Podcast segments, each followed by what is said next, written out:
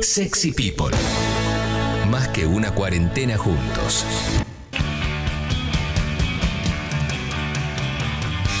De tanto andar por la cornisa. Vamos, Leo. Impactante, ¿eh?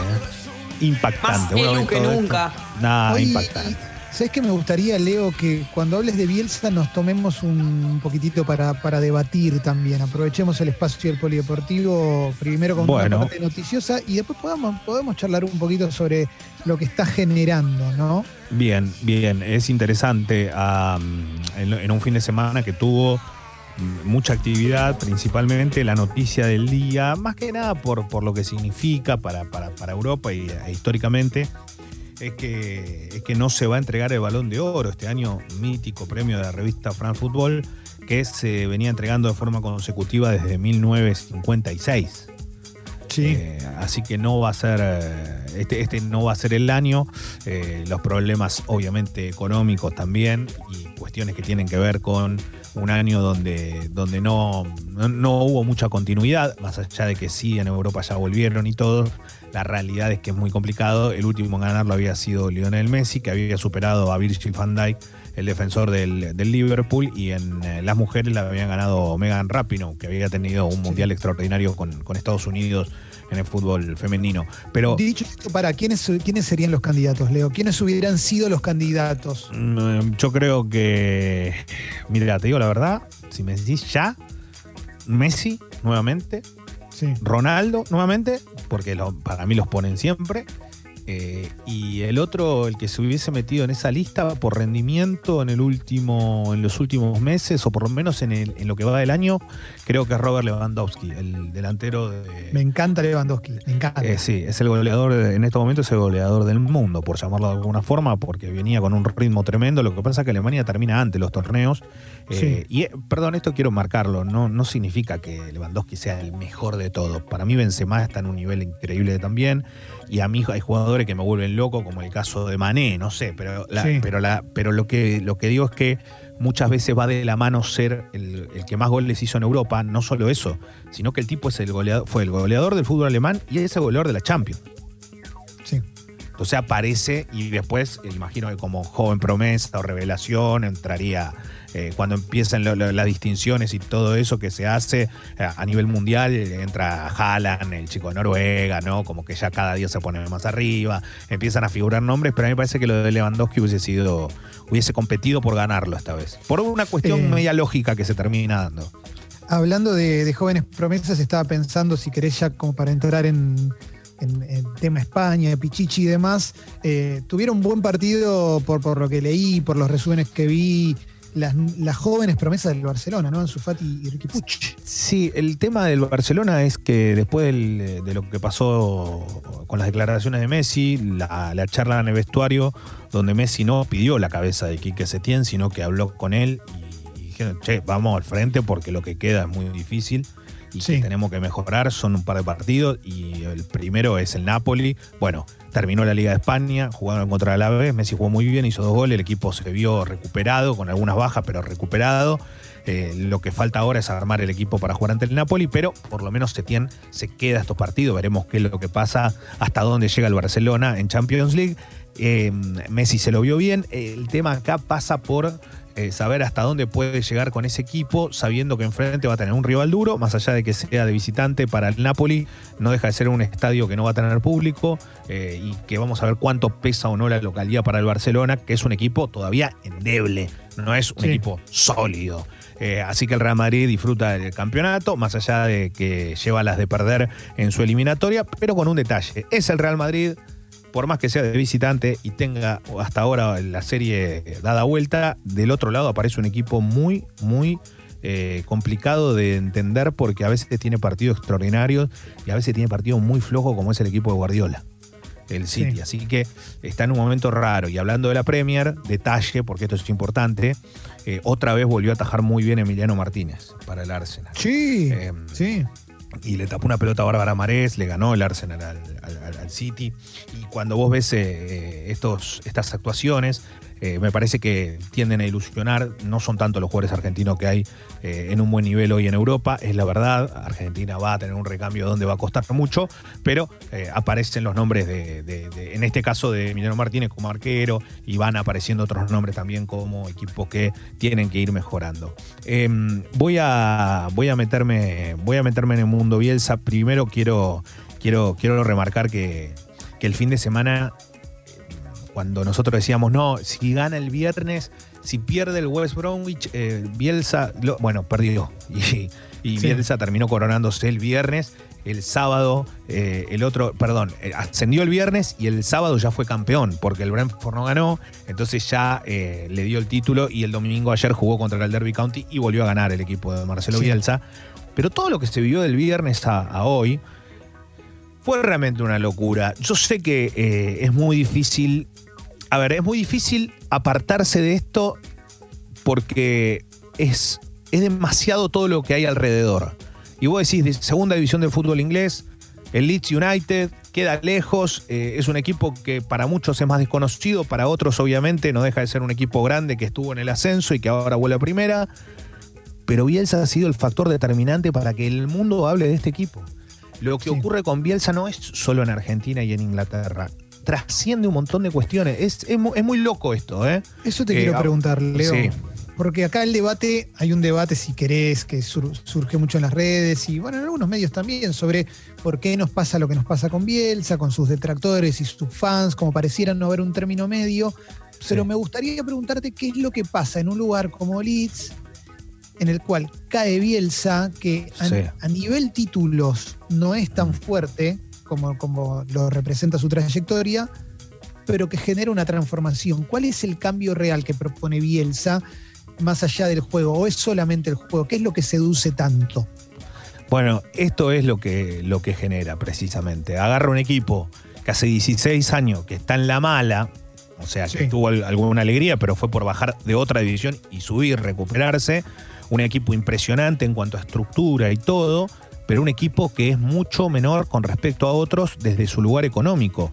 Eh, voy a dar un detalle, pocos hablan de información, pero cuando vos descendés en Inglaterra, durante dos temporadas, tres temporadas, perdón, la Premier te sigue otorgando el dinero que tenés por jugar en primera división. O sea que él estaba con más de 10 equipos arriba de presupuesto, porque en los últimos tres años, entre que descienden y ascienden, hay un grupo de equipos que gastan como si estuvieran en Premier. Por eso es la segunda división más difícil del mundo. Porque hay mucha guita.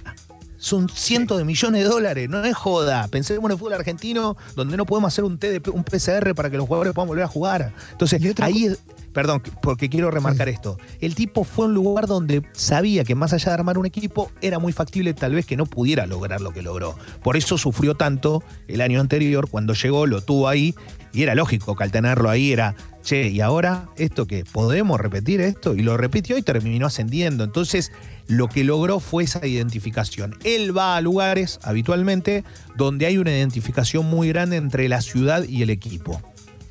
O sea, sí, entiendo. Que eso es. Eso es claro, él, él, elige ciertos lugares, ya le ha pasado, por eso hizo Bilbao, por eso fue Marsella. Digo, no, es, no es casualidad ese tipo de elecciones también. él, ¿eh? viene, él viene de una cultura así también, digo, él viene de Rosario. Y él la ratifica esa cultura. Lo que te quería preguntar también, o lo que ahí es lo que a mí me sorprende, Leo, y es, eh, piensa, no habla inglés, y eso era, eh, fue muy gracioso en el video que dijo, ah, don't, speak English, thank you, thank you, con los sitios que lo operaban en la puerta de la casa. Eh, su traductor, y esto lo digo con todo respeto, no es el mejor traductor, el, tipo que está con él en las conferencias traduciendo, parece el, subtítulo de Netflix. ¿cómo hace para tener llegada con un plantel en inglés si la mitad de la cosa que dice se deben perder? Bueno, ayer le pregunté, ayer le pregunté a Luciano Vecchio, que, hizo 86 goles jugando en el Leeds, en su momento en el ascenso, aparte todo, que me dice que, siempre, que, la última vez fue hace seis meses, y dice que el equipo es tan grande, el equipo de laburo que tiene, que tiene gente de todo el mundo laburando. Y es verdad, Bielsa. Hoy se habla de Corberón, su ayudante, una de sus de sus manos más importantes en el cuerpo técnico, que va a ser técnico de Huddersfield. que es un equipo que se salvó de descender otra categoría, entonces muy posiblemente sea cabeza de cuerpo técnico ahora y, y se desprendería de él pero digo, tiene mucha gente laburando y tiene gente de todo el mundo y tiene gente eh, que mucha gente habla eh, también eh, en otros idiomas y en inglés. Y yo le preguntaba por lo mismo también. Digo, "Che, pero el tipo, pero el tipo genera algo, genera un imán muy grande con los jugadores. Fíjense que el, el referente de este equipo es un chico que se llama Phillips, que hace, que es del club, que todo, que la verdad que juega bárbaro, que cuando se ven los festejos, él lo va a abrazar y le dice The best, The best, le dice Bielsa. sí, sí, sí. Pero, lo di- pero no es casualidad que se lo, haya dicho, se lo haya dicho este pibe. Porque este pibe no solo es un jugador bárbaro, sino que es el corazón de este equipo y es un pibe surgido del club que hace varios años que está. Entonces es como que entre ellos mismos tienen un código muy lindo. A, a mí me gustó ver eso también de la identificación que tiene este grupo de jugadores con un técnico. Y te voy a hacer una pregunta incómoda ahora. ¿Queda bien balca- bancar a Bielsa? Yo creo que sí. Queda bien Balcar a Bielsa. Lo que pasa es que tenés que ver desde dónde lo bancás. O sea, Claro, si yo por te eso digo te a vos. pregunto. por- pero Claro. te lo pregunto desde el que dice, desde el que lo se planta como. A mí me gusta pues como yo. No, No, no, no, eso no, yo no soy-. Somos no. el bien, Leo. No, yo no soy como Bielsa. A mí me gusta mucho como técnico y me gusta lo que transmite y, y muchas veces las enseñanzas que ha dejado en un montón de jugadores lo ha demostrado. Ahora, yo no soy como Bielsa. La verdad, yo estoy, soy- estoy en las antípodas de un montón de cosas de Bielsa. A mí, pero a mí no me va a ser ni mejor ni peor defenderlo. Pero yo lo defiendo desde lo que a mí me gusta, cómo juegan los equipos de él. No, a mí me encanta. Eh, o sea, mira, esta- yo te voy a decir una cosa, A mí me el enamoró, tipo- o sea, obviamente. El tipo tiene para mí un- una gran ventaja. Hay tipos que cambiaron el fútbol. Eh, Bielsa es uno de los tipos que ayudó a ese cambio también. Sí. Porque el tipo hizo que el fútbol se modernizara en su, en su momento. Cuando lo jodían todo el tiempo con eh, el Win le dice extremo, esto y el otro, los recuperó. El fútbol argentino no tenía más. Y, y a nivel internacional lo digo. El fútbol argentino jugaba con 4-4-2, los volantes no. Y el tipo empezó a cambiar otra vez todo. Y hoy hay un montón de esquemas. Por eso Guardiola lo ama. Por eso hay técnicos que van y dicen, loco, llega el mejor. Y vos decís, ¿cómo el mejor si vos ganaste 70 títulos? Este tipo no es mejor que vos. No, Pero mí lo- me- lo ide- se identifican desde ese lugar. A Perdón, mí me da mucha pena lo que le pasó en el Mundial 2002 porque esa selección que él había construido realmente era avasallante. Después probablemente a mí me pasó lo que le debe haber pasado a mucha gente, que es que le terminás perdiendo el rastro porque los equipos que tenía, a los que Mm. dirigía, no te enamoran desde lo conceptual. Digo, el Marsella a mí no me genera nada, pero esta aventura Sí. en el ascenso inglés tiene Bueno, otro sabor. Eh, también ayer en el show del Oral, eh, Gerardo Peluso, técnico uruguayo, reconocido, del se, habla, se habla del Leeds como si fuera campeón mundial y solo ascendió, que eso es lo que lo llama la atención. Precisamente lo que le pasa a Peluso le pasa a mucha gente. Pero hay que entender que el tipo genera eso. ¿Por qué? Y por algo lo genera. En- Leo. Entendámoslo de alguna forma. Algo, algo hace que el tipo logre un, un- o tenga un logro y se hable de él de otra manera como con otros no se habla. ¿Por qué pasa? Pensalo. Sí. A ver, Jessy. Una pregunta. ¿Qué técnicos copian el modelo o copiaron o lo imitan a Bielsa? No, hay un montón, pero lamentablemente lo que lo copiaron. eh, Pero que lo copias- bien. Claro, ¿quién lo las, bien? la- las Pochettino. Las copias son malas. Es que no, Pochettino es otro Se tipo de técnico. digo. Y sus equipos juegan distinto también. O sea, para mí se inspiran, claro. Vamos a poner la palabra inspiración. Yo creo que hay Sí. muchos, desde Heinze hasta Pochettino, pero pasando por cualquiera. Yo qué sé, pasás por Torrente y llegás a. Si querés, el Tata Martino se puede haber inspirado en él, pero el Tata juegan, sus equipos juegan distinto. No, no, no, no son iguales. Después hay, hay técnicos que me parece a mí, así Mm. como cuando Guardiola fue el primero que se puso el traje entallado y de repente te encontrabas a 300 técnicos con un chupín y un traje. ¿Te acordás que en un momento era eso? Sí. Eh, me parece que Bielsa también tiene una manera de, de comunicar que alguno que otro trató de hacerlo. Para mí, San Paoli trató de, de copiar la manera en la que hablaba Bielsa en la conferencia de prensa. No es lo mismo. ¿no? Pero ¿sabes lo que pasa con todo esto? Se, se trata de ubicar de forma permanente a gente que quién es antagónico a. Entonces, viste, el primero que agarra te dice, eh, pero mirá, mirá Simeone, le va bien y no es Bielsa. Ah, ¿no? ¿No es Bielsa? O Simeone cuando salís a la cancha no te hace, no te hace saber que hay 11 tipos que tienen que correr como si fuese la última vez que corrieron en su vida. O de Bielsa no se criticaba que el burrito Ortega tenía que ir a marcar a Roberto Carlos.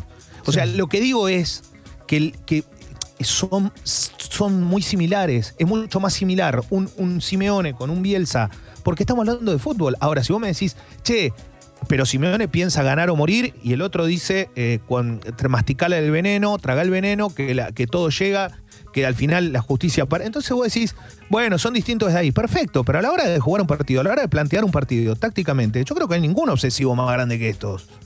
Entonces son parecidos. Sí, sí, Todo sí. se Pero lo ¿de lleva.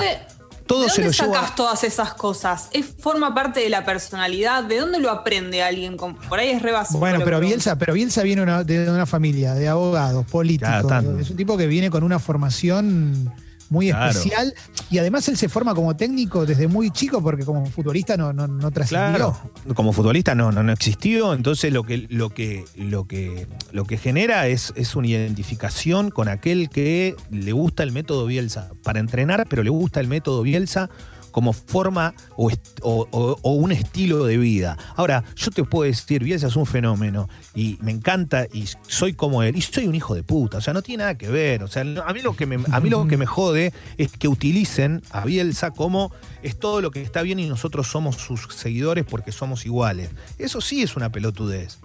Eso está, Está claro. clarísimo. Porque Sí, vos sí, ser, a vos te pueden cantar Menotti, podés ser el amante más grande de Bilardo del mundo, de Simeone, de cosas, y podés ser un buen tipo, un mal tipo, un regular, una persona de mal, una persona de bien. Digo, no, no, no tiene, no es una condición sine qua non. Ahora, quedémonos con algo. El tipo fue a Inglaterra y la gente lo ama. Entonces vos decís, ¿y cómo es la bocha? ¿Por qué pasa todo lo que ocurre alrededor de él? Porque no había ascendido el la temporada anterior y la gente lo amaba igual. Yo antes, de, antes del cierre quiero hacer una recomendación para toda la gente que es muy floja jugando al FIFA como yo. Que dentro de los torneos, viste que tenés un montón de torneos en el FIFA 2020 para jugar, está el ascenso de Inglaterra. Está el Championship ese de Inglaterra. Sí. Y mm, ayer me lo puse a jugar con el Leeds. Y es muy lindo porque jugás en las canchitas esas que tienen los ingleses, ¿viste? Las canchitas chiquitas, sacando a los equipos grandes. Está muy bueno. No lo voy a ascender, vengo muy mal, pero es muy recomendable ese jueguito y aparte no te gana nadie, pues jugás solito vos. Sí. Es- el mejor. eh, tengo la suerte de tener el archivo que me avala diciendo que es el mejor torneo del mundo, la- el, el Championship. ¿no? está re lindo, ¿eh? el, Re el lindo. equipo al cual yo soy eh, Uf, seguidor en Inglaterra. subir. juega- Sí, pero perdió con el último ayer, en el minuto 93. Pero bueno. Tenía que empatar, pero bueno. La Ahí vida, quedó, ahí ¿no? quedó. Eh, Em, Leo, algo para cerrar, che. En No, este- no, eso porque si no se hace, se hace, se hace muy largo, pero nada, eh, me parece que estaba bueno mencionar todo esto. Hay mucha información, después cualquier cosa decimos algo más, pero la realidad es que, es que me acaparó un fin de semana fuerte esto, ¿eh? acaparó un fin de semana eh, una imagen, y la imagen es la de un loco que fue a Inglaterra y salió campeón, de la segunda división, sí, decímelo a mí, que el día que más festejé en mi vida fue por subir de segunda división a primera.